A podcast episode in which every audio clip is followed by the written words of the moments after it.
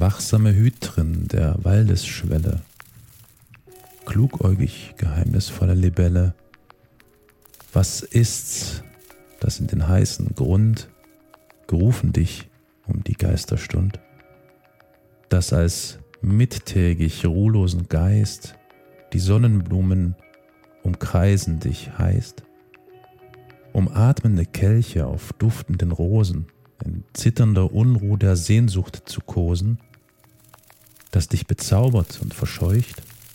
Ich habe dich gesehen, mich deucht.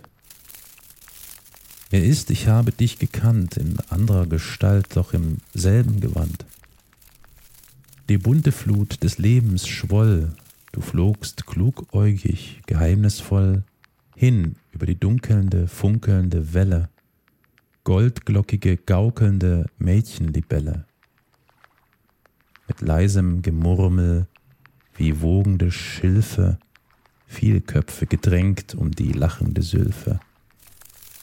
Du aber hoch in unnahbarer Luft, nur haschtest in taumelnden Flügen den Duft und streiftest nur neckisch die bangende Hand, fortwebend dein flüchtiges Sommergewand.